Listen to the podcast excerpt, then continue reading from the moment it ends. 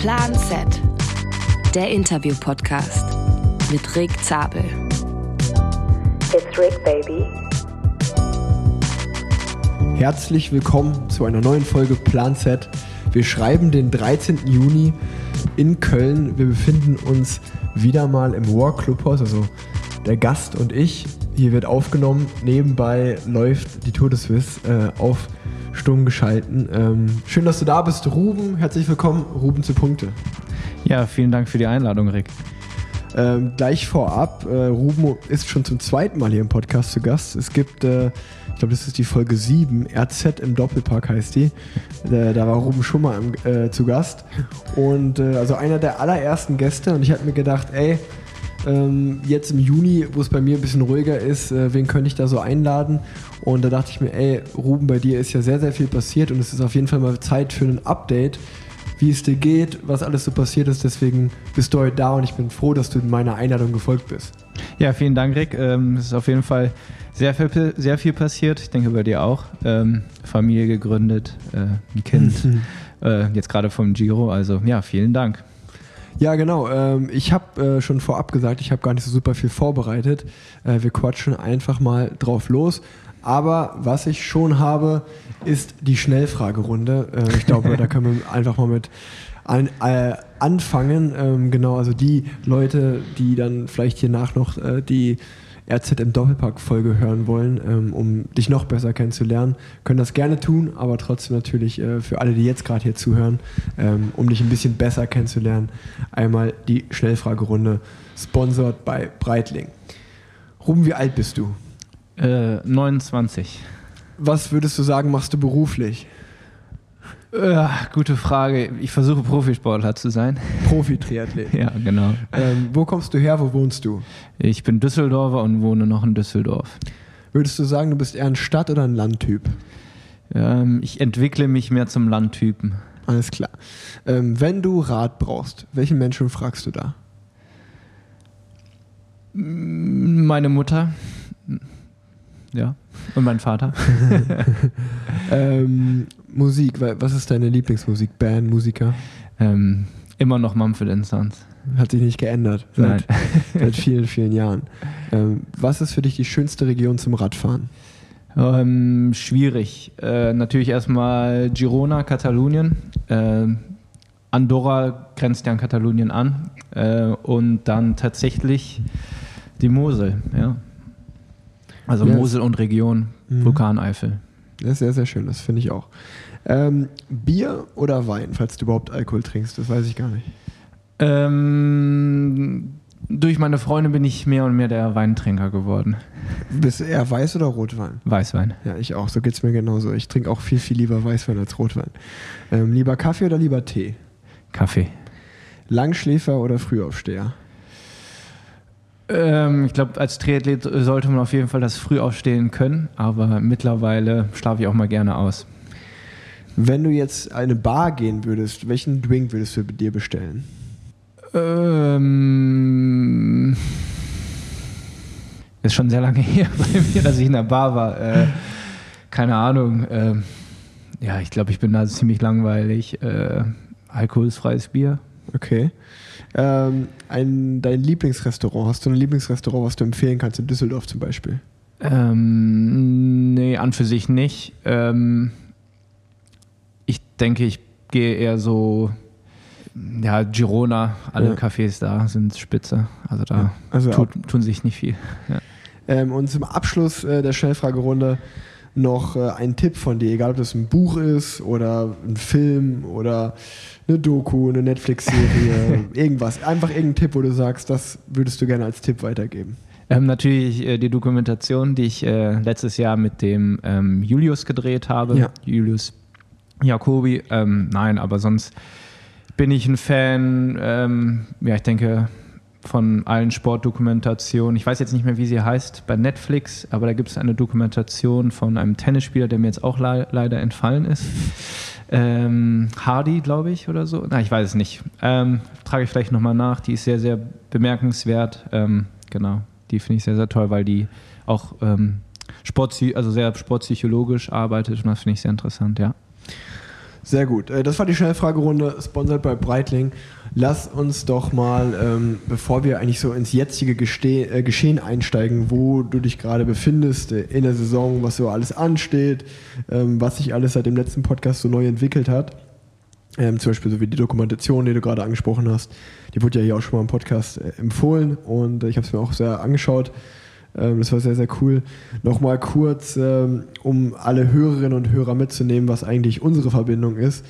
Nämlich, dass wir beiden, oder bevor du Profi-Triathlet geworden bist, warst du ja auch äh, Profiradsportler schon und wir zwei kennen uns, glaube ich, eigentlich schon seitdem wir so 13 sind ungefähr. Also Ja, 20 Jahre fast. ja, ja, das ist echt, also noch nicht ganz, aber auf jeden Fall schon fast 20 Jahre. Und ähm, wir beiden haben angefangen zusammen eigentlich auf der Rundstrecke in Nordrhein-Westfalen gegeneinander Radrennen zu fahren. Sind dann wirklich eigentlich die Altersklassen von U13, nee, U13 nicht, aber U15, U17, U19 ähm, immer gegeneinander um die Wette gefahren. Ähm, sind dann U23 äh, oder erst noch die Junioren-Zeit waren wir viel mit der Nationalmannschaft zusammen unterwegs. In der U23-Zeit waren wir beide zusammen beim Team Rabobank, die einzigen beiden Deutschen unter Holländern. Und ähm, dann, glaube ich, genau, du bist noch ein Jahr länger als ich U23 gefahren. Und ähm, als ich dann bei BMC Profi war, warst du bei, war es damals Garmin Barracuda noch oder was? Nee, das war noch ähm, von Axel Merckx das Team. Genau, Bissell ja. hieß das dann oder Livestrong Ja, also genau, und ja, jetzt da- genau, äh, das- Axeon. Ja, Genau, aber dann waren wir quasi zusammen für zwei Monate in Amerika oder so ja, in genau. Park City.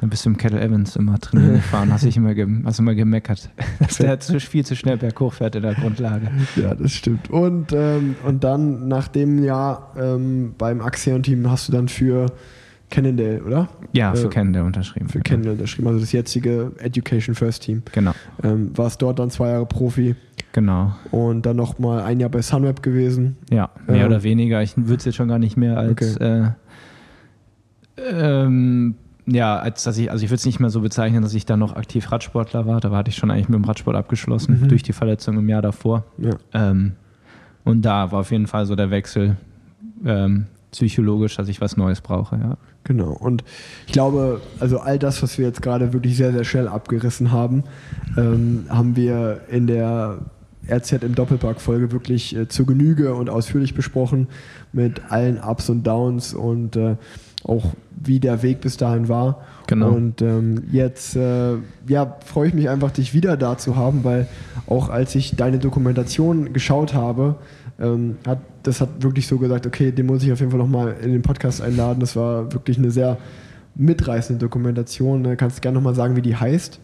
Äh, Ruben ein neues Kapitel. Genau, und ich glaube, die hat ja äh, schon fast äh, 200.000 Views oder ja, so. über auf- 200.000 Views. Also wir haben dann damit überhaupt nicht gerechnet, dass äh, so viele Leute das schauen und auch vor allem auch branchenübergreifend schauen. Also Ja. ich habe auch, sage ich mal jetzt keine, das ist ja eine reine Triathlon-Dokumentation. Natürlich Mhm. äh, wird der Radsport angesprochen, da ich ja mal äh, Rad gefahren bin, ähm, professionell, aber ähm, doch von vielen Branchen oder von vielen Leuten, die jetzt nicht aus dem Triathlon kommen, sehr viel ähm, gu gutes Feedback bekommen. Und ähm, ja, ich wollte eigentlich nur mit der Dokumentation zeigen, ähm, wenn man so will, äh, dass es ähm, auch eine andere Seite im Profisport gibt. Ich glaube, du gehörst vielleicht auch so ein bisschen dazu. Wir sind Mhm. jetzt nicht die Champions in, in unserem Sport und äh, aber wir haben ja genauso viel Leidenschaft wie jeder andere auch und brennen dafür. Und das war so das Hauptthema. Werbung. Enduko ist wieder mal als Partner dabei. Enduko, das kleine Sports-Tech-Startup aus dem Saarland. Die haben nämlich eine App entwickelt, die ich euch wirklich total empfehlen kann. Enduko ist nämlich die App für Ausdauersportler und Ausdauersportlerinnen, die dir eine dynamische Trainingsplanung auf Basis von künstlicher Intelligenz zusammenstellt. Der Trainingsplan passt sich an dich und deine Anforderungen des Alltags ganz entspannt an. Anforderungen wie zum Beispiel dein Beruf oder die Familie. Der Coach von Enduko bereitet dich gesund, individuell und bestmöglich auf deine selbstgewählten Ziele vor.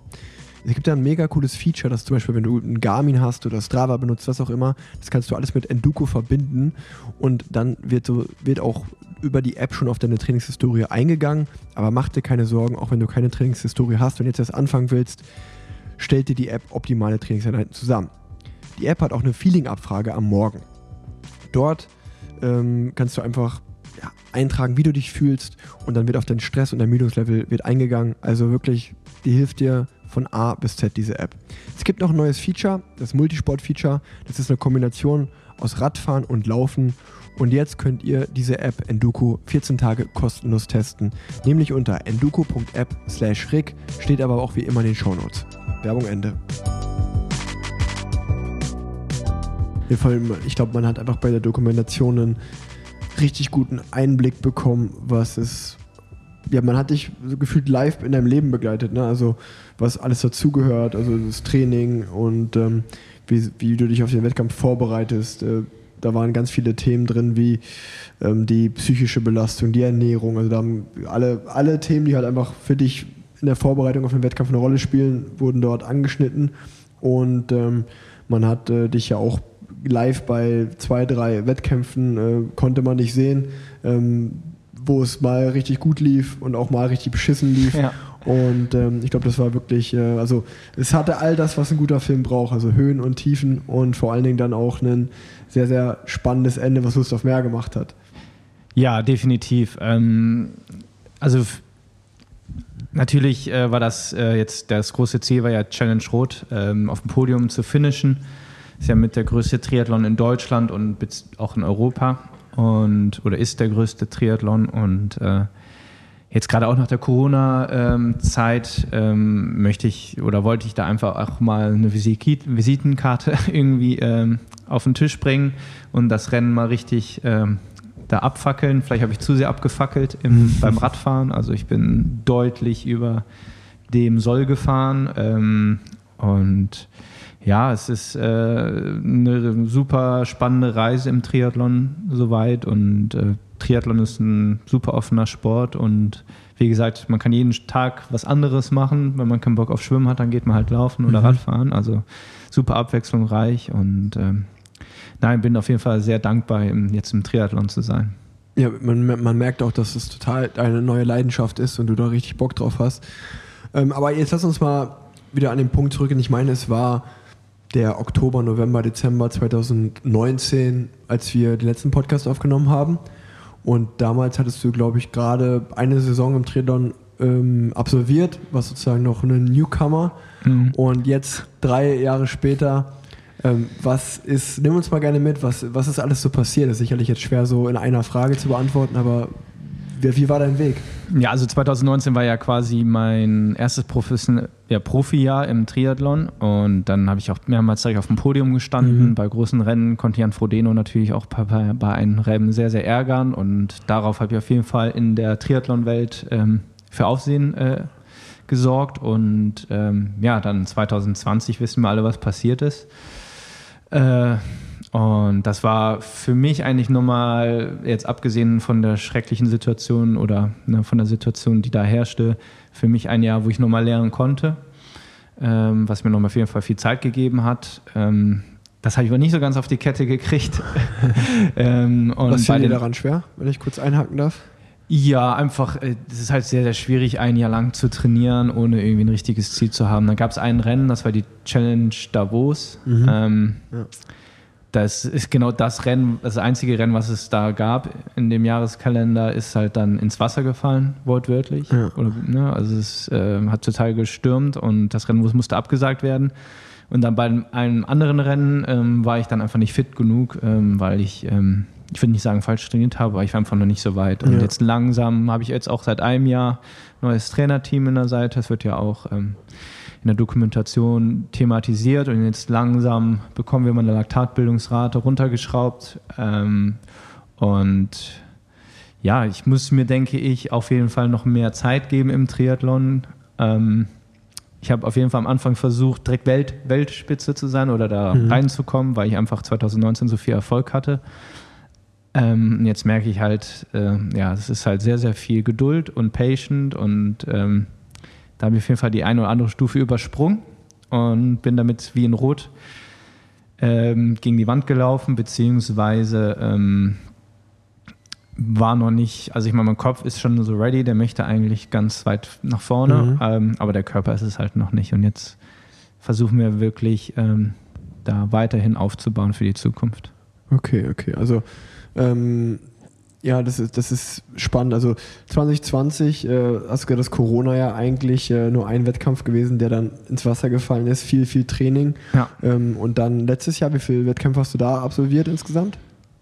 Ähm, oh, das weiß ich jetzt gar nicht. Äh, das war Dubai, dann genau bin ich als erster in, in die Wechselzone rein und Ja. bin als Selbstinter ins Ziel gekommen. also nur für die, ähm, ja, also nach einem, einem okayen, Schw- also ne, es ist, Ja. man sieht halt da immer da diese Laufproblematik bei mir, dass ich noch nicht so schnell laufen kann. Ähm, dann, aber an, dann hatte ich ja den Trainerwechsel nach Dubai. Dann, das war bei der Challenge Kaiser, Kaiserwinkel oder wie das heißt, Weichsee. Da bin ich, das waren Europameisterschaften, Ja. da bin ich Vierter geworden. Dann äh, in Rapperswil, da hatte ich ja den Defekt am Rad. Ja, ja, ja. Also eigentlich auch nur das Schwimmen gehabt und dann war schon die Challenge rot. Also Okay. eigentlich nur Ja, dreieinhalb ja. Wettkämpfe. Ja. Und da muss es halt natürlich, Ja, klar, wenn man nicht so Äh. viele Chancen hat, ja. ja, muss es halt hinhauen, ja. Ihr habt schon gute Triathleten, einfach nur so wenig Renntage, da wäre ich froh, wenn ich nur so wenig Wettkämpfe hätte. Ja, das Geile ist, du kannst dir ja selbst wählen eigentlich. Ne, klar hast jetzt zum Beispiel, ich habe mich jetzt für die Weltmeisterschaften qualifiziert beim letzten Rennen. Ähm, und dann ist das natürlich fest eingetragen. Aber dann kannst du halt auch sagen, okay, ich will mich jetzt da perfekt darauf vorbereiten. Deswegen habe ich jetzt meinen Start in, beim Ironman Frankfurt abgesagt, Mhm. weil es einfach nicht reingepasst hätte. Und wenn man sich schon immer einmal für eine Weltmeisterschaft qualifiziert, dann sollte man vielleicht die erstmal machen, bevor man jetzt irgendwie an Hawaii denkt. Also Ja. für mich gilt das gerade so und halt auch, ne, die ähm, sich da kontinuierlich weiter reinzufinden und äh, da beneide ich auf jeden Fall nicht mehr den Radsport. Irgendwie, wie war es eine Woche nach dem Giro oder Ja, anderthalb, letzte Woche, ja. äh, nach Belgien gerufen zu werden und dann, äh, weiß ich nicht, über den Lenker zu fliegen. Heiße Peil, heiße Peil war ga- ganz großes Rennen im Radsportkalender, wo ich gestürzt bin.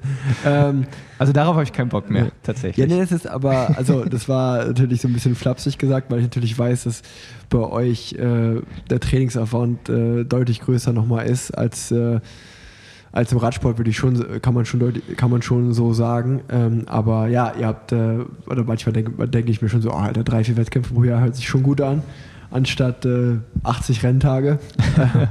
aber, aber ja, das kann man natürlich äh, super, super schwer vergleichen. Und wo ist denn die WM jetzt? Also ich bin für alle, die den Podcast hier hören, ich bin wirklich im Triathlon gar nicht da. Ähm, Ja, Entschuldigung, der ist natürlich in St. George. Das ist somit die. In äh, Utah. In Utah, genau. Ja, ja, also ich ja. werde auch dann, wie wir damals, wieder nach Park City gehen für ein paar Wochen. Meine Freundin kommt mit, sie darf Cool. mich begleiten und ähm, hat von der Arbeit auch da Unterstützung bekommen, dass sie da äh, Ja, das ist cool. ähm, mich begleiten darf und ist ja auch Physiotherapeutin und äh, da werde ich auf jeden Fall alles jetzt quasi für tun, dass ich da on point bin und da, bis dahin werde ich natürlich mehrere Rennen nochmal machen. Ähm, ich werde jetzt in drei Wochen mal bei der Xterra starten, das ist, da musst du Mountainbike fahren Okay. und also schwimmen, Mountainbike fahren und dann Trailrun quasi. Ja.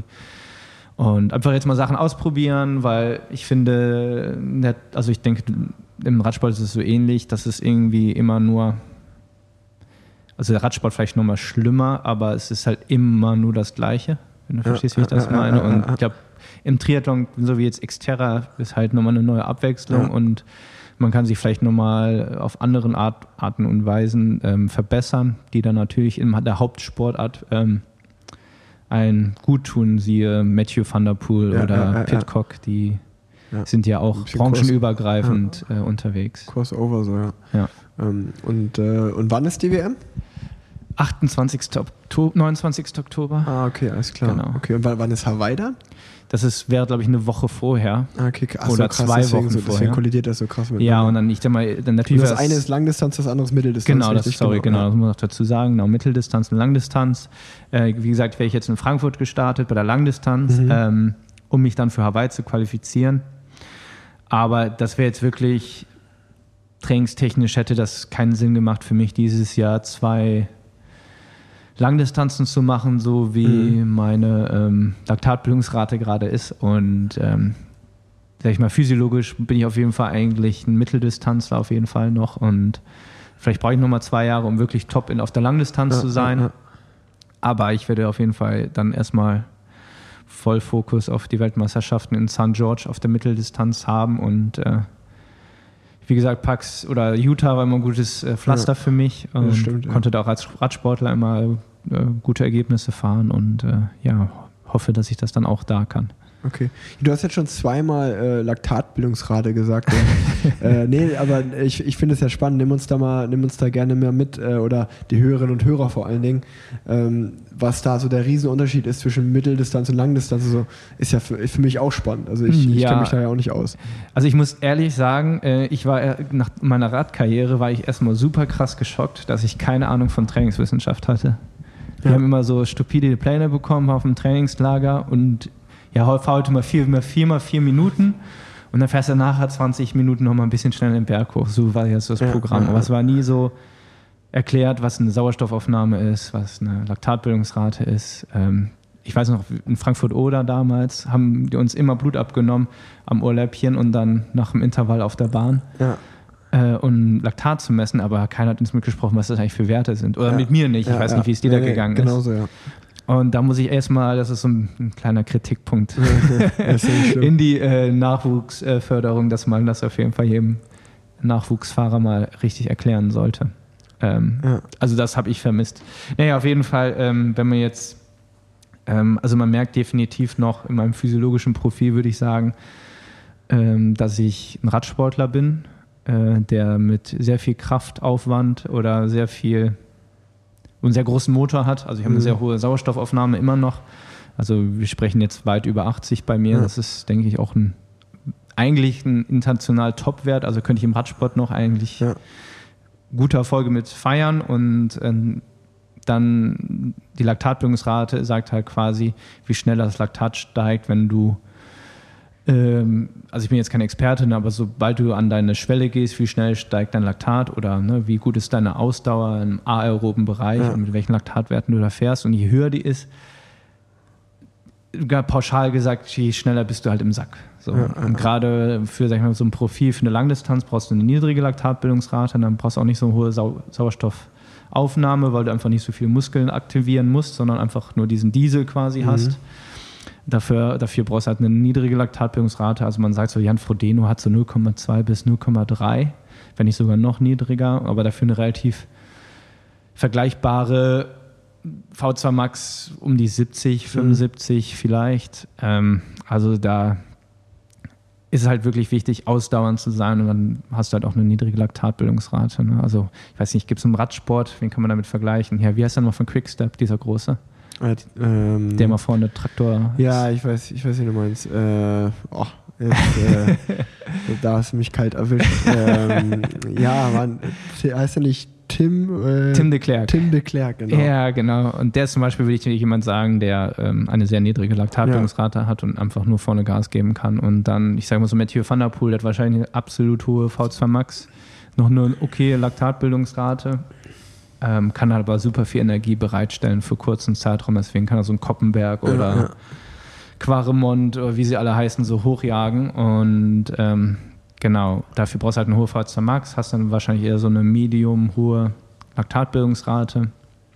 Ähm, genau, und je mehr Kohlenhydrate verbrennst du natürlich mhm. auch mit mhm. einer hohen VZ Max. Und und das war jetzt dann, wenn man, äh, also ich, ich habe immer, während du redest, noch so ein bisschen die Bilder aus der Doku im Kopf, um das so zusammenzubringen. Und ich meine, du, du gehst ja sozusagen vom Rad mit zu viel Laktat runter. Und ja, mit leeren Speichern definitiv. Mit leeren Speichern. Ja, genau. Das macht also ein bisschen auch die Probleme beim Laufen. Genau, also ich hatte, äh, genau, es waren einfach, ich habe überfeedet, nennt man das. Also ich habe definitiv zu viel Kohlenrate zugefügt, wie ich hätte aufnehmen können. Dadurch habe ich Magenprobleme bzw. Blähungen bekommen, mhm. würde ich mal sagen. Und ich habe eine Bauchhernie. Äh, ist nichts Schlimmes, einfach nur ein, ähm, genau, und die hat halt über die Spannung kam es dann zu Irritation okay, okay. und dann hatte ich halt super Schmerzen. Ähm, aber ich bin definitiv, äh, weil ich super motiviert war, weil ich den Leuten was zeigen wollte, weil ich mir selbst vor allem was mhm. beweisen wollte, halt viel zu hart Rad gefahren. Ähm, und da bin ich ja, wie ich bin, ich glaube, die ersten zwei Stunden bin ich 340 Watt Average gefahren. Ja. Und ähm, wenn G2. man sich ja. so gerade, nee, und äh, das war halt einfach definitiv viel zu viel. Und dann ist klar, dass bei meinem Profil, dass ich dann keine Kohlenhydrate mehr beim Laufen habe, beziehungsweise nicht mehr so viel reinbekommen habe. Mhm. Dehydriert dann noch dazu. Es war super warm an dem Tag. Dass ich dann nicht aufgegeben habe und einfach wegen der Sache dann mhm. das Ding durchgezogen habe, bin ich eigentlich sehr glücklich und sehr auch dass ich es beendet habe, Ja, äh, irgendwie ähm, sehr zufrieden.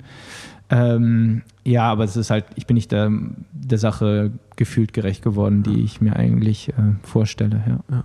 Ja, oder das Szenario, was du im Kopf hattest, sag ich mal, oder dann das beste Szenario, ja. Ja, also natürlich ähm, will ich den Sieg. Ja, ja. Ähm, in dem Sinne, wenn ich ein Podium natürlich auch, aber Mhm. wie gesagt, ich mache das hier alles nicht, um dann ähm, nicht auf dem Podium zu landen oder zu gewinnen. Ich, ich denke, ähm, Ja, also ich, ich fand es ich fand's auf jeden Fall krass von außen. Also ich habe es ja, ich ja auch verfolgt und äh, ich meine, du, du bist ja, sieht man ja auch in der Doku und jeder, der so ein bisschen im Triathlon interessiert ist, wird das ja auch mitbekommen haben, dass du ja auch bei der Challenge Road letztes Jahr dann äh, in die Wechselzone vom, vom äh, Radfahren ins Laufen als Erster gegangen bist. ja, als vor Patrick Lange. Ja, ja. genau, als Führender, genau, vor Patrick Lange. Ähm, das, das ist ja schon richtig krass einfach. Und äh, also, Also eigentlich, ist, in anderen Worten, ist das schon ein ziemlich krasser Erfolg, in Rot als Ja. Erster in die, ins Nee, voll, Wechselzelt zu voll kommen. habe ich, hab ich auch genauso wahrgenommen. Aber ich, ich wollte trotzdem sagen, so, du, ich habe ja auch, also während ihr die Doku gedreht habt, ihr habt ja, um das vorzubereiten, hast du ja so ein paar Videos davor Ja. gepostet und wo du jetzt so, ja, ich will das Ding gewinnen. Und da war ich so, okay. Entweder ist er, entweder ist er komplett übergeschnappt oder, oder wahnsinnig, aber auf jeden Fall hat er gutes Selbstvertrauen. Da war ja der Wettkampf live und dachte so, ah, okay, krass, also der, der lässt auf jeden Fall auch seinen Worten Taten folgen, so der führt Ja. gerade. Und ich meine, klar, dass es dann äh, im Laufen, was du gerade erzählt hast, durch die Problematik ähm, äh, nicht für einen Sieg oder so gereicht hat, ist es so. Aber ich meine, trotzdem war es ja dann eine erste Langdistanz und es war ein riesen Ausrufezeichen. Und vor allen Dingen hast du ja auch erklärt, in der Analyse danach, woran es gelegen hat und äh, daran arbeitest du ja jetzt. Also es war schon äh, für mich so, als Außenstehender war es schon auch eine beeindruckende Story, ey. Ja, danke, danke. Ähm, aber wie gesagt, ich habe das Gefühl nicht, dass ich der Sache gerecht werde, weil ich einfach mein, ich, also das hört sich jetzt so an, aber ich sehe mein physiologisches Profil, ich Ja. weiß, welche Sauerstoffaufnahme ich habe, sehe, welch, also wir sprechen wirklich, also ne, ich habe, also ist, Du kennst dein Potenzial einfach. ich weiß, mein genau. Potenzial, Ja. Potenzial würde man mich in eine Rangliste irgendwo setzen, nur von Ja. dem Potenzial bin ich beim Filippo Garner. Ja, Physiologisches. Profil. Und also vom Motor her. Aber dass es einfach so krass unterschiedlich ist, wie du im Wettkampf performst. Ne? Also man, es, es gibt ganz andere Leute, die, ähm, die, ja, wie soll man sagen, die wahrscheinlich nicht dieses physiologische Profil haben, aber einfach performen können. Mhm. Und das ist halt mein Problem. Ich kann nicht performen. Ich arbeite, habe diesen Winter sehr hart daran gearbeitet, einfach um zu- mal zu performen, um daran vielleicht mal eher zu trainieren. Mhm. Also ich arbeite auch mit einem Sportpsychologen zusammen. Ja, das wäre meine nächste Frage gewesen. Ja. Genau, also wir versuchen da wirklich, also mittlerweile versuche ich wirklich jedes Detail irgendwie, irgendwie äh, ja, wirklich einzublenden und ähm, ich komme der Sache immer näher, also ich merke es auch, dass ich der Sache immer näher komme. Ähm, und ich habe auch aufgrund dieses physiologisches, physiologischen Profil, wenn man so will, wollte ich fünf, sechs Stufen überspringen, weil ich so, ah, ich habe doch das Profil, jetzt Ja, ja, muss ich auch Ja. der, der, der Sieg her, ne? aber das stimmt halt nicht. Ne? Es ist, was du an dem Tag ablieferst, das ist deine Leistungsdiagnostik und nicht das, was im Labor ist. Und äh, mein Vater hat es mir noch damals im Radsport gesagt. äh, mach deine Leistungsdiagnostik am, äh, am Wettkampfstag, nicht irgendwie im Winter. Ja. Und äh, alles ist natürlich begleitend dahin sehr wichtig. Ähm, aber das ist so jetzt so ein bisschen meine Trainingsmoral und äh, wenn man jetzt natürlich jetzt sich jetzt auch überall anguckt, was für Werte und wo wie was gefahren wird, also du brauchst ja eigentlich schon ein sportwissenschaftliches Team an deiner Seite, Voll. um im Radsport, im Laufen, Skilanglauf, egal wo, oder Mhm. natürlich auch im Triathlon, ähm, um irgendwie noch Erfolg zu haben. Aber ich meine, so für mich als Laie hört sich das jetzt so an, als wenn du einfach äh, in der Theorie sollte es laufen und du bist jetzt einfach noch dabei, das in die Praxis umzusetzen, sozusagen. Ja, definitiv. Ja. Also ähm, auch das mit dem Laufen. Ne? Also ich laufe unter 15 Minuten auf 5 Kilometer. Ähm, das ist halt ein schneller als ein 3-Minuten-Schnitt Ja, auf einen ja. Kilometer. Ähm, ich, der würde halt noch viel, viel mehr gehen, aber, ist, aber ich merke das einfach, ich bin halt ein sehr, sehr guter Läufer, kriege das aber in Kombination mit dem harten Radfahren Mhm. und dem Schwimmen nicht gebacken. Werbung. Leute, ich frage mich, was ihr vor einer langen Radtour oder vor einer langen Trainingseinheit eigentlich frühstückt. Muss ja nicht immer am Radfahren sein. Geht, kann ja, ihr könnt ja auch laufen gehen oder ins Fitnessstudio, was auch immer. Aber wenn ihr so ein richtiges Workout macht oder bleiben wir beim Radfahren, ihr macht eine lange Radtour, was frühstückt ihr davor? Ich kann euch nämlich mein Geheimrezept geben oder meinen kleinen Gamechanger. Bei mir steht auf dem Frühstückstisch Powitch und zwar von Three Bears. Die sind schon lange, lange Partner von mir und äh, neben dem morgendlichen Porridge, was ich von denen esse, ähm, ganz viele leckere Geschmackssorten. Nur mal, um kurz zu nennen, ist einfach der kernige Klassiker. Also ist wirklich das ganz normale Porridge, wo man sich vielleicht Früchte reinschneidet, ein bisschen Honig drauf macht oder Agavensirup. Ähm, oder natürlich die wirklichen Geschmackssorten, zimtiger Apfel, feiner Kakao. Also da kann man jeden Tag eigentlich eine andere Porridge-Sorte essen. So verschiedene, so, so viele verschiedene Sorten gibt es und so lecker schmeckt das und vor allen Dingen auch gesund. Aber nicht nur das Porridge am Morgen ist super. Geht mal auf sweetbears.de, die haben verschiedenste Produkte. Zum Beispiel kann ich euch auch das Pocket Porridge wärmstens empfehlen. Das ist der perfekte Snack eigentlich beim Radfahren oder bei einem Workout. Ähm, easy zu transportieren, auf dem Rad zum Beispiel in der Trikottasche Checkt das Ganze mal aus, swebears.de und ich habe noch 15% Rabatt für euch mit dem Code RIC15. Findet ihr aber auch wie alles, äh, findet ihr aber auch wie immer alles in den Show Notes. Wir können ja mal über die einzelnen Disziplinen noch mal kurz reden, äh, weil Schwimmen ist ja, oder auch da wieder so von außen, was man gehört, höre ich immer den, die meisten oder auch aus so einer Radsportler-Sicht ist es so, ah ja, laufen könnte ich noch, aber schwimmen, da, hätte, da habe ich Angst vor oder da hätte ich Angst, da habe ich Probleme. Und das ist ja bei, scheint ja bei dir gar nicht so zu sein. Du bist ja, also wenn man das verfolgt, im Schwimmen richtig, richtig gut und gehst bei den Besten vorne raus. Ja, also ich komme eigentlich immer ähm, mit der ersten Gruppe aus dem Wasser, ja. nicht bei den Top-Schwimmern. Die sind wirklich definitiv zu schnell. Also habe ich jetzt beim letzten Rennen nochmal gemerkt, da waren, kommen die doch noch eine Minute vor mir raus, aber dann ist das nur einer. Ja. Aber ich bin immer quasi, ich bin jetzt als Achter oder Siebter aus dem Wasser gekommen bei 60 Startern oder ja. so mit. Ja, und. Das ist ähm, bestimmt auch durch deinen Körper, weil du wie so ein Camelback automatisch immer hast mit einem großen Oberkörper. ja, genau. Äh, Auftrieb nein, immer. Oben. Auftrieb, äh, vielleicht noch das eine oder andere Fettdepot. nein, das ist. Ähm, ich weiß nicht, woher es kommt. Mein Opa war anscheinend äh, ein guter Schwimmer. Vielleicht habe ich das so ein bisschen genetisch mitbekommen. Ich kann mich sehr gut im Wasser bewegen oder konnte schon als Radprofi noch und bin früher als Kind eine Wasserratte gewesen. Also meine Mutter musste immer Wechselsachen mhm. überall mitnehmen, weil ich in jedes Wasser gesprungen bin. Also ich habe, also es gibt ja auch Leute, die sagen, die kriegen, haben Wasserangst, wenn du jetzt sag ich mal in so einem Schwel See schwimmst, ja. wo du tief gucken kannst. Dann können das Leute halt nicht weil die dann wirklich denken, oh, da kommt ein, ne, diese Leere oder, ne, oder ja, ein Hai im Baggersee. äh, aber da, das ist halt so, ah, was ist, wäre, was ist denn da unten so? Ja. Kann ich da hintauchen? Das ist eher so die Frage, ja, die ich dann ja, habe. Ne? Also ich fühle mich halt im Wasser auch pudel, pudelwohl und äh, Radfahren brauche ich, glaube ich, nicht erzählen. Ich glaube, mein Problem ist, dass ich eher ein Zeitfahren veranstalte bei den jetzt 90 Kilometer Mitteldistanz oder 180 Kilometer Mittel, äh, Langdistanz. Äh, ich glaube, du kennst mich noch, wie ich immer Rad gefahren bin. Ja. So fahre ich leider auch noch ein bisschen im Triathlon. ich, ich wollte gerade sagen, ich meine, aber das ist ja auch einfach so ein bisschen, wie du immer warst. Da bist du halt einfach in deinem Element. Ne? Wenn du, wenn du ähm, ja einfach nach vorne gucken kannst und hast freie Fahrt und äh, eine freie Straße vor dir, dann äh, hältst dich halt nicht. Ne? Dann, dann drückst du halt einfach drauf, was geht so ungefähr. Ja, definitiv. Aber wo ich jetzt sagen muss, ähm, bei jedem Rennen, wo ich jetzt war, dachte ich, oh, ich bin jetzt hier der Ex-Rad-Profi. Alle ja. denken, dass ich halt komme. Und das war dann auch immer mit allen vorab gesprochen, nein, ich bin jetzt mal nicht der Radprofi, ich bin jetzt mal der Triathlet und verhalten ja. ein Radfahren, so dass ich danach noch laufen kann. Aber dann kam immer noch ein anderer Sportler, weiß nicht, aus Schweden oder jetzt auch Frederik Funk, ähm, ein deutscher Triathlet, ähm, wo ich mir denke, wow, also wirklich, die können im Radsport auch nochmal richtig, richtig äh, viel bewegen. Bei den Abfahrt- und Kurvengeschichten eher weniger ja. tatsächlich. Da sind die Triathleten, merkt man halt, dass da ein bisschen die Erfahrung fehlt, ähm, die ich vielleicht jetzt gehabt oder haben durfte. Und äh, ähm, ja, es ist auf jeden Fall Wahnsinn, wo sich der Sport auch ähm, hin entwickelt. Ne? Also bei mir jetzt in meiner ersten Mitteldistanz dieses Jahr, die war in der Nähe von Barcelona in Katalonien, Challenge Salau. Da bin ich für zwei Stunden 360 Watt gefahren. Krass. Und hatte die drittschnellste Radzeit. Zwar, glaube ich, nur mit 20 Sekunden auf ja. den ersten, weil ich habe mir gesagt, ich muss mir jetzt die letzten 10 Kilometer irgendwie noch sparen, ja. damit ich noch gut laufen kann. Bin auch dann sehr, sehr gut gelaufen, 1,12. Ja. Ähm, aber es ist halt Wahnsinn, ne? Äh, wenn du da, also wir haben auch vorne richtig Gas gegeben, um die Läufer wegzufahren, an den Läufern wegzufahren, weil es war ein absolutes Laufrennen.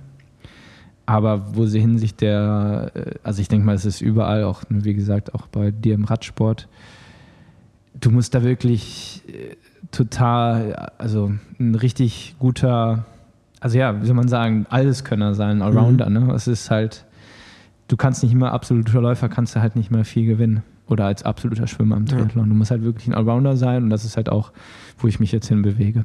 Okay, krass. Ja, und mit du, du hast es schon angesprochen, du hattest jetzt, oder du hast jetzt ein neues Training, Trainerteam, ähm, was man äh, auch wieder in der, in der Doku ja gut sehen kann, ähm, wie, also wirklich, es kommt mir ja fast mehr wie Freunde oder ein familiäres Verhältnis schon fast vor, wenn man das so verfolgt. Also auch bei den Rennen, wie ihr euch zusammen ein Apartment genommen habt und äh, das dann vorbereitet.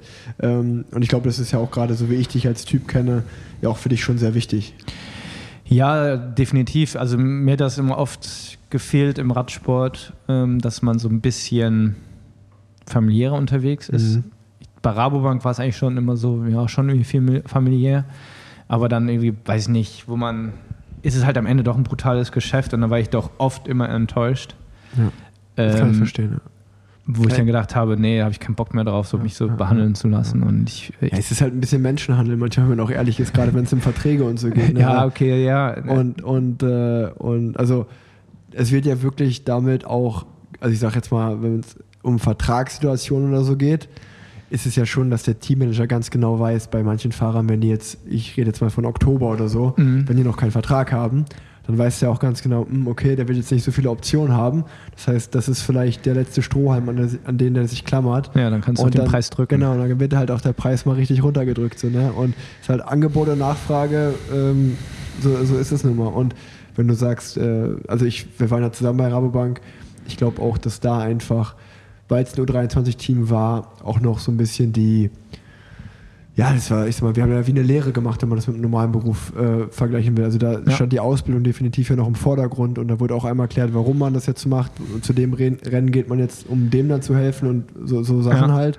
Und ich glaube, wenn du dann aber in ein Profiteam gehst, ähm, dann ja, ist es halt einfach knallhartes Business und wenn du jetzt auch gerade nicht der Kapitän bist, bist du vielleicht auch nur einer von 28 Fahrern und bist, äh, ich meine, aber da, da, steckt ja immer noch ein Mensch dahinter, wenn man dann sich denkt, warum werde ich jetzt von dem Rennen zu dem Rennen geschickt, als Beispiel, und dann denkt man sich, oder einmal von einem flachen Rennen zu einer Bergrundfahrt oder so, denkt man sich, das macht ja auch trainingstechnisch und alles gar keinen Sinn gerade, aber die Realität ist ja auch oft, dass dann einfach Fahrer krank sind oder kein Platz ist und du dann einfach nur ein Name in der Excel-Tabelle bist, der von da nach da geschoben wird und gesagt wird, ja, wir brauchen halt jetzt noch einen Fahrer, wer kann gerade, ach ja, komm, ziehen wir den rüber, so ungefähr. Also das ist ja die Realität.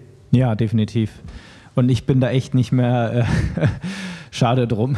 Ja, verstehe ich, verstehe. Also ich, ich, glaube, es ändert sich auch im Trial, äh, Radsport, ähm, dass man sieht, ich weiß jetzt nicht, wie es genau in dem Team aussieht, ähm, aber dass man sagt, dass man wirklich versucht, ein, ich, also ich weiß jetzt nicht, wie es bei dir im Team aussieht, aber sowas, was mir angetragen wird, dass es doch eher versucht wird, ein Umfeld zu schaffen bei den Radfahrern, ähm, dass die auch ähm, ja, performen können. Und dann ja. kannst du halt sowas nicht machen. Klar kannst du das mit jemandem machen, der jetzt nicht den Giro gewinnt. Aber äh, wenn man sich anguckt, jetzt auch mit Bora, was die da eigentlich auch machen, dass die in ihrer Wohlfühlzone sind, denke ich, dass es natürlich auch gerade perform performance-technisch mehr Sinn macht, die Leute da irgendwie bei Laune zu halten. Ähm, aber ja, ich wurde auch halt mal dann abends angerufen, ey Ruben, du musst morgen nach Belgien kommen. Hier ist ja. ein Rennen und wo ich mir denke, ja, gut, muss, also, nee, eigentlich nicht, habe ich keinen Bock drauf. Ne?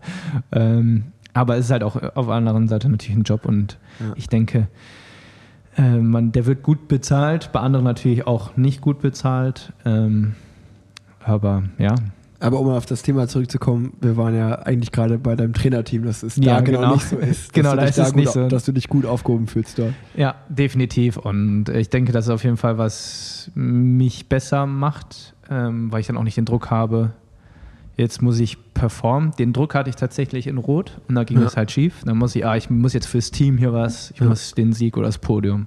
Und das ging halt daneben. Und immer wenn ich ohne Druck in den Wettkampf gehe, ich schaue erstmal, kommt auch immer ein gutes Ergebnis. Und tatsächlich war es auch damals bei, als Radsportler immer dann, hatte ich gute Ergebnisse, wo ich ohne Druck irgendwie ja, Wettkampf ja. gemacht habe. Und äh, ja, das versuche ich jetzt so beizubehalten und dann hoffe ich, dass es bei den nächsten Wettkämpfen dann noch weiter vorangeht. Ja, ähm, äh, wie, wie war denn dann dein letzter Wettkampf, wo du dich für die WM ähm, qualifiziert hast? Ähm, der lief doch zum Beispiel richtig gut. Erzähl doch da mal von noch. Ja, also ich würde also der war okay, ich bin Dritter geworden. Ähm, Im normal guten Feld würde ich jetzt mal sagen. Ähm, jetzt Frederik Funk war vor mir und der Justus Nieschlag. Justus ja. Nieschlag ist ein super krasser Schwimmer, ist auch bei Olympia gestartet letztes Jahr. Und der hat jetzt mal ein Mitteldistanzrennen gemacht und ähm, ja, der hat einfach ein solides Rennen gemacht von vorne, was sehr, sehr stark war, vor allem weil er wirklich fast eine Minute schneller geschwommen ist als wir. Und da beim Radfahren kam er auch nicht tatsächlich richtig ran, obwohl wir, ich hatte glaube ich 350 Average mhm. oder so. Und ja, ist, äh, da bin ich eine 1,14 auf dem, auf dem Halbmarathon gelaufen. Nach zwei Stunden Radfahren, das ist okay. Und damit bin ich äh, deutlich Dritter geworden. Also ich hatte jetzt auch nicht so viel nach vorne auf dem ersten Platz. Also ich glaube zwei Minuten oder mhm. drei Minuten auf den ersten. Ähm, also ich merke, dass ich da immer näher komme. Also die Lücke nach vorne wird kleiner. Und genau, als Drittplatziert habe ich mich jetzt für die Weltmeisterschaften in St. George qualifiziert.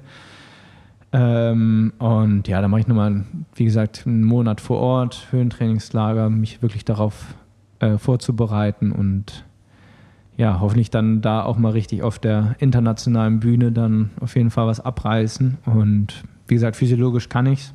Äh, ich muss jetzt halt nur noch performen. ja, ich drücke dir auf jeden Fall schon mal die Daumen. Ähm, und erklär uns doch mal, wie jetzt so deine Vorbereitung auf die WM im Oktober ist ja noch ein ganzes Stück, ja. ähm, wie, wie das so aussieht. Also, wenn man dir auf Instagram folgt, hat man ja auch gesehen, dass du jetzt schon äh, dieses Jahr viel im Höhentrainingslager warst, viel in Andorra, äh, viel Zeit dort trainiert hast. Ja, ähm, ja wie, wie sieht die Vorbereitung aus? Ähm, ja, zu Andorra äh, mega geil. Kann ich nur jedem empfehlen, mal nach Andorra zu gehen. Außer man mag keine Berge. also ich war einmal in Andorra, das war letztes Jahr bei der Tour de France, als wir von ähm, Ah, jetzt, jetzt komme ich wieder nicht. Ihr seid quasi da hochgefahren, wo ich geschlafen habe. Pas de la Casa äh, und dann ist. Also Start, Start war dort, wo, wenn du in Girona bist und du fährst in Papillon, ja, äh, äh, Perpignan, Perpignan, da war ja. Start. Dann sind wir eigentlich den ganzen Tag sind wir nur berghoch gefahren nach Andorra. und dann am Ende noch diesen äh, ekligen steilen Kolde ja. bei, bei Charlies oder wie der heißt. Äh, Kolde Bitch habe ich den nur genannt. Und äh, ja, und äh, das war, da haben wir den Ruhetag dort auch verbracht. Und ich muss sagen. Andorra also, la Vela, wenn ich, ist nicht schön. Ja, ja, ja, ja, wir waren da, aber ich kann mich ja nur daran erinnern, wo, ähm, also wir haben ja auch einige Fahrer, die dort leben. Ja. Ähm, und dann sind wir gefahren und ich glaube, wir sind einfach so von, von der Stadt bis zur Grenze wieder umgedreht, zur Stadt hoch, wieder zur Grenze runtergefahren und wieder zur Stadt hoch. Also einfach so eine halbe Stunde, zweimal hin und her, um eine Stunde zu machen. Ja. Und ähm, dann sind wir den nächsten Tag mit dem Bus dann äh, hoch, wo, wo Start war, oben wieder. Ja. Ähm, und da war nur so, ja, hier, hier, dann Mike Woods zu mir hier rechts von Alex Dowsett. Und ich dachte mir so, hier wohnt Alex? So, weil auch der fährt ja auch mit mir meistens nur flache Rennen und im ja. Leadout. Und ich dachte, hab ich auch danach so zu ihm gesagt, ey Digga, da, also da würde ich auf, also da könnte man mir, ich glaube, da könntest du mir eine Million auch zahlen, da will ich nicht wohnen, so keine, keine Chance. Ja, also ich denke mal, trainingstechnisch ist es da ganz gut. Ja, ähm, Training ist was anderes. Ja, ja voll, aber ich, zu leben würde ich, also leben würde ich da auch nicht. Das wäre mir auch zu hoch und zu viel berghoch. Ähm, genau, und da war ich halt da, habe da leider mir ein bisschen habe da zu tief ins Glas geschaut, trainingstechnisch. habe ich zu viel trainiert und äh, oder zu hart trainiert und ähm, ja, jetzt so ähm, hatte ich jetzt erstmal zwei Wochen keine, kein, kein Training oder kein, ja, wie soll man sagen, ähm, ich durfte trainieren, was ich wollte. Also dann habe ich auch mal drei, vier Tage mal nichts gemacht. Ähm, und dann habe ich mich, äh, ja, jetzt seit vier Tagen bin ich wieder im vollen Training und äh, ja, quasi jetzt ne, so dieser typische Aufbau ist erstmal ein bisschen wie Via to Max. Ja. Und dann wieder äh, wettkampfspezifischer werden. Okay. Und äh, vorher noch mehrere Mitteldistanzen dann machen. Um halt natürlich bei der PTO, das ist die, ähm, ja, die Weltorganisation der Profis, ähm, und da in der Weltrangliste dann nochmal zu steigen. Also ich bin jetzt Platz 83 oder so. Mhm. Und ja. Äh, Bringt dir das einen Vorteil beim Starten oder? Ja, auch. Also ich komme, werde dann zu anderen Rennen mal eingeladen und es hat einfach auch dann mal ein Marktwerk, ah, okay, ähm, okay. den man natürlich neben anderen Sachen mal auf den Tisch legen kann und da Top 40 will ich dieses Jahr schaffen, ja. wenn nicht sogar mehr. Und äh, genau, und wenn ich da sich mal bei St. George richtig ab äh, Punkte kassieren kann, dann kann ich auch, weiß nicht, in die Top 15 rutschen und äh, da ist halt die, da möchte ich halt hin. Ja. ja. Hast du, ähm, also das ist ja auch ein spannendes Thema, Thema Marktwert, was ich äh, als Radprofi oft bei den Triathleten, ähm, da, was ich beneide, dass ihr ja eigentlich so, dadurch, dass ihr euer Ein-Mann-Team seid, was sicherlich auch mit viel ähm, Eigenkosten und Selbstorganisation und so verbunden ist, aber natürlich auch wieder im positiven Sinne, wie du gerade sagst, wenn man dann natürlich ein, vielleicht mal einer der Weltbesten wird, dass man sich halt seine Sponsoren und Partner selber aussuchen kann mit, mit dem Management. Äh, wie sieht es denn bei dir da gerade aus? Also ich weiß ja, dass zum Beispiel Wisen ein Partner ist, die ja hier auch im Podcast allgegenwärtig sind oder ja. so ein Specialized, äh, Specialized Rad fährst. Ähm, wie sieht es da bei dir aus? Und äh, also nehmen uns da auch mal mit, wie, wie das so ist mit den ganzen Partnern und wie das zustande kommt. Oder ja, macht das jemand für dich? Machst du das selber? Ähm, ja, also das Team, ähm, dem ich zugehöre, quasi, würde ich jetzt mal sagen, ja. neben meinen Trainern wächst. Ähm, also ja. Julius, der die Dokumentation gemacht hat, betreut mich jetzt einfach ähm, auch marketingtechnisch. Ähm, der hat super viel Ahnung, kann, cool. hat sehr gute Kollegen, die super geile Fotos machen, Videos machen. Das ist halt leider, was heißt leider? Es ist ja. halt notwendig, dass man natürlich auch irgendwie ähm, da geilen Content schafft. Ähm, natürlich möchte ich mich nur auf den Sport konzentrieren, deswegen wächst so ein Team, auch jetzt bei mir drumherum, ähm, die dann wirklich dann marketingtechnisch das übernehmen, weil ich habe jetzt keine Ahnung davon. Ja. Ich glaube, da hast du mehr Ahnung als ich. Und, ich kann äh, auch deinen Manager machen, wenn du willst. ja, klar. äh, und äh, ja, es ist halt, ähm, ja, ich habe einen Hauptsponsor, das ist Pure, ähm, dem bin ich super dankbar. Ja, weil das, das ist auch mein letztes Jahr mit denen, in dem Sinne, dass ich noch keinen Vertrag für mit denen nächstes ja. Jahr habe. Und das sind einfach so Sachen, ähm, die ich dann an meinen Manager dann abgebe, äh, die dann äh, quasi dann natürlich ähm, verhandeln, wie gesagt, im Radsport ja. vielleicht. Ähm, aber ähm, ja, es ist, es ist natürlich das ist halt so ähnlich das Gefühl wie auch natürlich im Radsport, wo man hat, wenn man jetzt ein mhm. Vertragsjahr hat, puh, jetzt muss ich auch mal performen. Zum Glück waren jetzt mal die Ergebnisse mal mhm. wieder vielversprechend und äh, bin da ähm, auf jeden Fall gelassener. Aber man muss ja auch Geld verdienen und ja, äh, Triathlon ist auch super, äh, ähm, super hoch an Kosten und äh, Ne, sei es ähm, ja, diese Flüge und sowas muss ich ja alles selbst bezahlen. Ja. Das bezahlt mir kein äh, Radsportteam ja, mehr. Und ähm, ja, wenn ich jetzt mit der Amerika reise, dann muss ich halt 5, 6, 7.000 Euro halt mal aufwenden. Ne? Und das ist halt. Dann auch noch Stuff, wenn du Stuff mitnimmst. Also ich meine, klar, in deinem Fall ist jetzt gut, dass deine Freundin eine Physiotherapeutin ist, aber äh, ich sag mal, wenn du jetzt wirklich Trainingslager machst und so, musst du halt ja Physiotherapeuten, Flüge, äh, vielleicht noch jemand, der dich beim Training tagtäglich, so wie einen Assistenten supportet und so. Und ja, also Paulina äh, supportet ja. mich, ähm, sag ich mal, mehr als Freundin, als Physiotherapeutin ja. und das ist mir auch einfach super dankbar.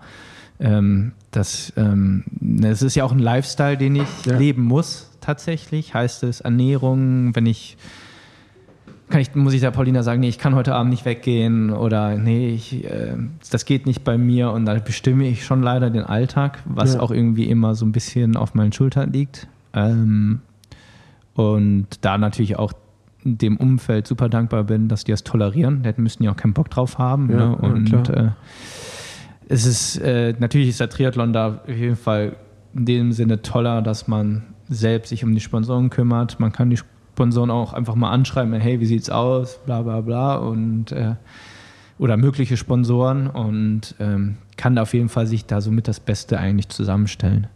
Ähm, und manche Sachen verstehe ich nicht, wenn man sich in die Triathlon-Welt guckt, ähm, was es da dann doch ähm, für Sponsoren gibt, die Leute unterstützen. Und äh, da, also bei mir sollte es auch politisch, sage ich mal, passen. Ja, okay. also es gibt halt, ja. ich will jetzt nicht die Beispiele nennen, aber es gibt halt. Nee, musst ja auch nicht, ja. Ähm, ich verstehe, was du meinst. Ähm, Unternehmen, die äh, sehr krass an Erdöl ja, verdienen und Benzin und die halt auch Athleten sponsern. Und da ist halt auch immer so, immer so ein bisschen Moralfrage dann auch natürlich.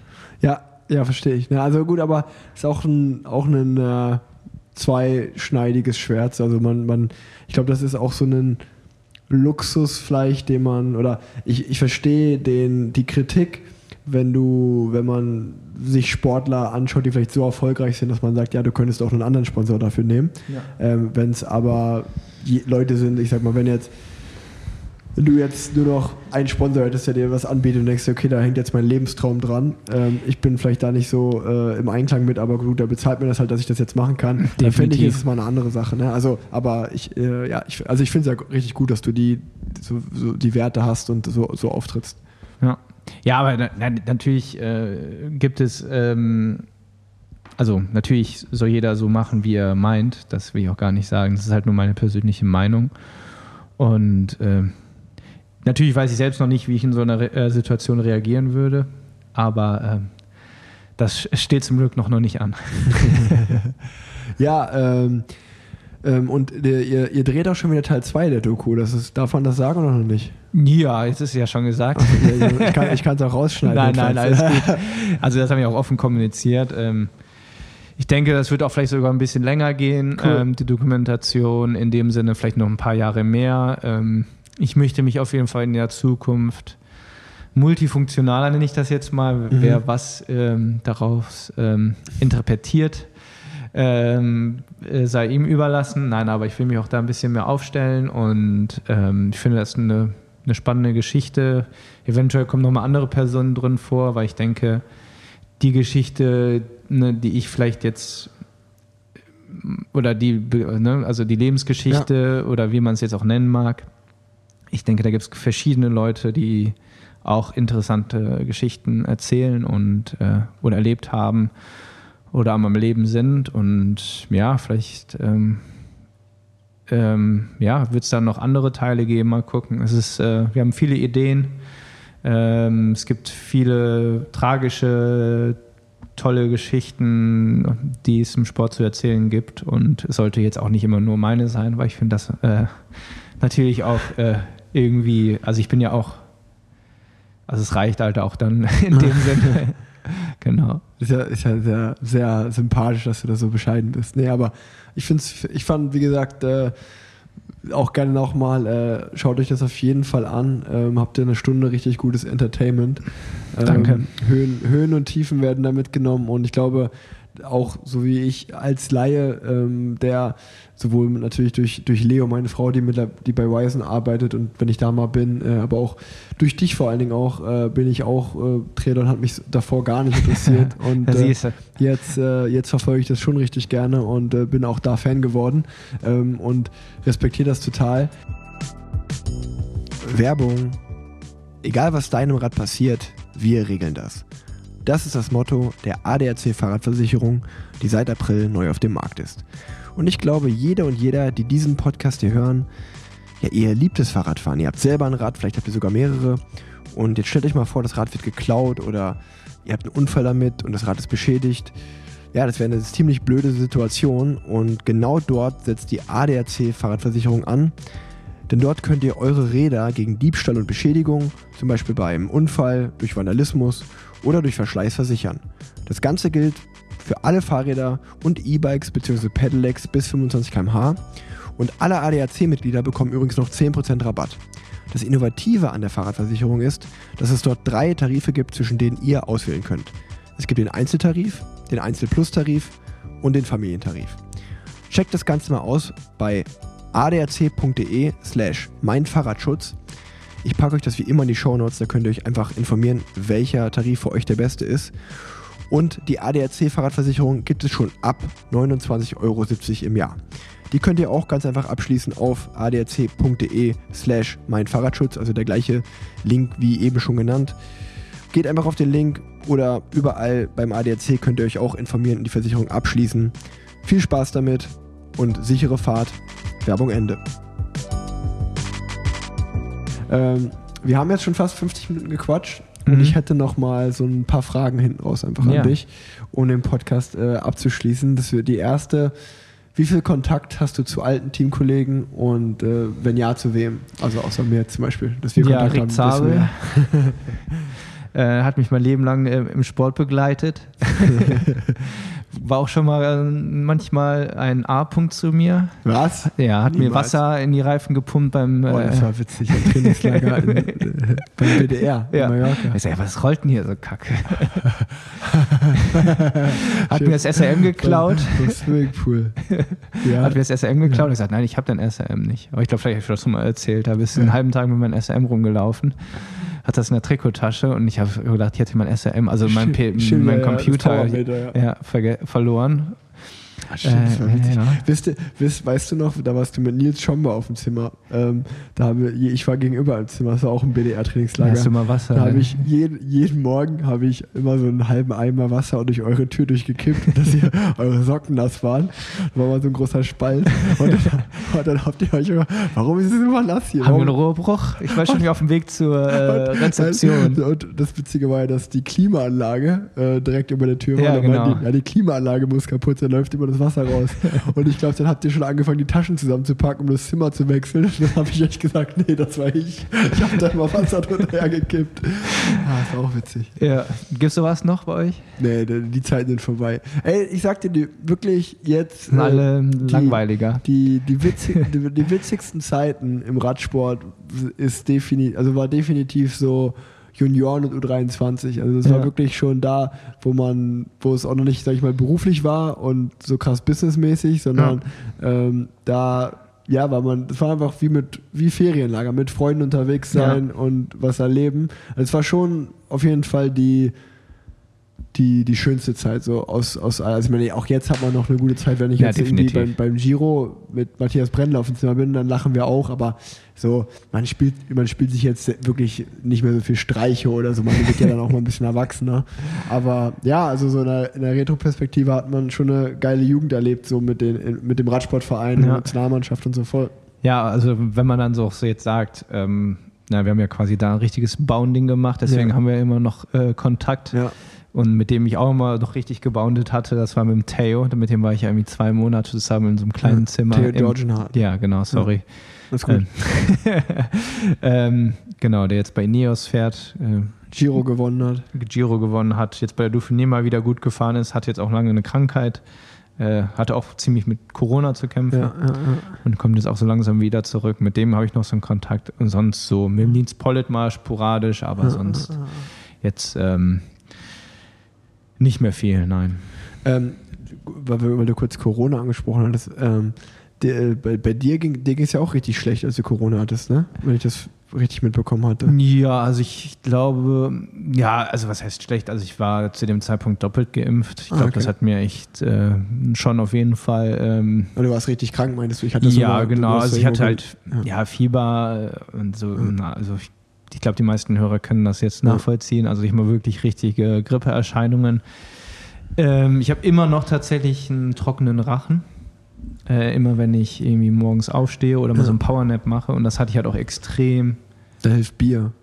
immer wieder ein Bier trinken, dann, das, ja- das ist, dann geht das ja weg. Ja, aber das sind halt so noch Erscheinungen, die ich tatsächlich habe. Ähm, natürlich habe ich alles äh, medizinisch abchecken lassen. Das würde ich auch einfach jedem empfehlen. Weil es gibt nichts Bescheuertes, als da irgendwie da Ja. was mitzunehmen. Nächste Frage. Was würdest du sportübergreifend, also sowohl Triathlon als auch Radsport, als dein oder als deinen besten Moment der Karriere beschreiben? Oder vielleicht auch mehrere, wenn du sagst, okay, das will ich nicht ranken. Äh, Den hatte ich, glaube ich, noch gar nicht. Okay, das ist ja auch eine schöne Antwort. Ja, also ich, natürlich habe ich eine Tour auf Alberta. Da habe ich hier Ja. einen Profisieg. Das ist auf jeden Fall.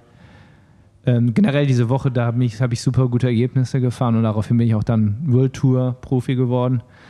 Ähm, da natürlich, da seinen ersten Profisieg zu feiern, ähm, das war natürlich krass und war also mega eine mega Zeit. Aber so, wo ich richtig super krass stolz drauf bin, das fehlt mir. Und daran, das ist auch, warum ich Triathlon Ja, ja, immer ja. noch versuche, so in die Weltspitze zu kommen, um diesen Moment zu haben. Okay, Anschlussfrage, was wäre dann dein Stand jetzt dein größter Traum, was du im Triathlon, also wa- was würdest du sagen, okay, das wäre mein größter Erfolg, was wär, oder das wäre mein Traum, wenn ich das erreiche?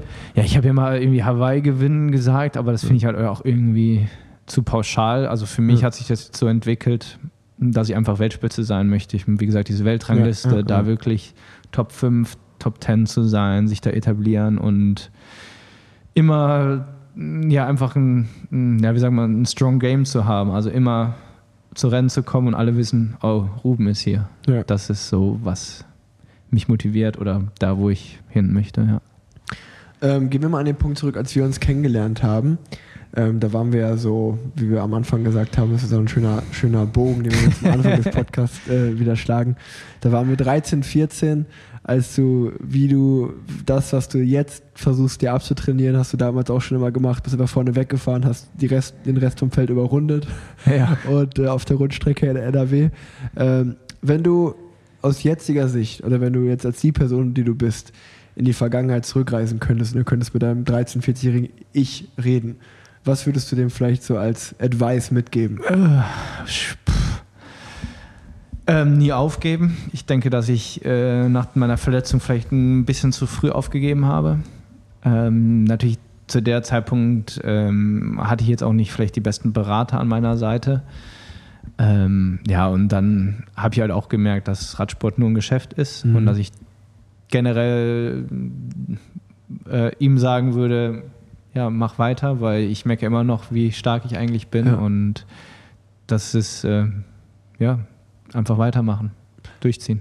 Das, das ist doch äh, wirklich eine, eine schöne Message, weil ich habe heute erst gelesen und das hat mich wirklich mal wieder daran, daran erinnert, auch wenn der Radsport gefühlt immer härter wird und immer schneller wird und äh, man immer mehr eigentlich so zu so einem Trainingsroboter auch werden muss mit Höhentrainingslager und Ernährung, also das komplette Paket, was halt einfach dazugehört mittlerweile, um zu performen, ähm, dass manche Leute, die müssen, müssen es einfach nur lang genug machen, dann sind die auch mal Profis oder kriegen auch wieder Verträge. Ich weiß nicht, ob du das gelesen hast, aber heute habe ich gelesen, dass Bike Exchange mit sofortiger Wirkung Elmar Reinders verpflichtet für die nächsten zwei Jahre. Wo ich sag mir was. Ja, der ist auch mit und der ist jetzt 30 Jahre alt. Ist für, ich weiß gar nicht, bei welchem Team, ich glaube bei, Riva, bei Rival ist der gefahren und vorher der war bei, doch immer bei, so bei den bei niederländischen. Rompot mal. Ja, bei niederländischen Ja, Pro. genau, äh, Conti und Pro-Conti-Teams. Die, die sind wir noch öfter Und, gefahren. und Elmar Reiners ist aber halt auch schon auch, der ist vielleicht ein Jahr älter als wir, der ist halt auch öfter mal nach Deutschland drüber gekommen früher und gegen den sind wir schon gefahren und der ist halt wirklich jetzt mit 30 Jahren hat der es geschafft, sozusagen dann für ein World Tour Team zu unterschreiben. Ja. Und äh, ja, das ist auf jeden Fall, wo man, wo man glaube ich so sieht, wenn man dran bleibt und man hat die Werte so wie du, dann äh, ja, dann krieg, kriegt da ja auch jeder nochmal einen Vertrag. Also Ja, dann. da ist, da ist, da ist Radsport, da ist Radsport auch nochmal ein Sammelbecken für alle. Da alle kriegt jeder nochmal einen Job. Auf Also einfach Fall. das Bier zur Seite stellen und, äh, Ja. dann, und die Wurst und dann geht's nochmal ab. Nee, äh, Ruben, ich muss sagen, vielen Dank, dass Danke du uns auch. auf den neuesten Stand bei dir gebracht hast, ähm, was, was alles so los ist. Ähm, ihr könnt gespannt sein. Wir packen die Doku auf jeden Fall nochmal in die Show Notes und äh, dass auch alle Hörerinnen und Hörer, die die noch nicht gesehen haben, dass sie sich die nochmal anschauen können. Ähm, ja, ich bin gespannt, wie es bei dir weitergeht. Ich drücke dir auf jeden Fall die Daumen für St. George schon mal. Ja, danke, danke. Äh, ich werde es verfolgen. Und die letzten Worte im Podcast hast du. Äh, Jetzt hast du mich mal überfallen. Damit. ja, vielen Dank, Rick, für die Einladung. Äh, war schön, dich mal wieder zu sehen, äh, deine Familie zu sehen. Herzlichen Glückwunsch und äh, ja, bis äh, hoffen wir, dass noch die nächsten 20 Jahre wieder nochmal so einen Podcast machen. Ja, genau. über die Karriere sprechen. Ja, ich hoffe es. Du, bist jetzt, du wirst immer wieder eingeladen. Ja, updatest okay. uns immer wieder. Sehr gut. Und dann äh, drehen wir eine Doku über dich. Und dann, äh, genau. Vielen Dank fürs Zuhören. Ciao, ciao.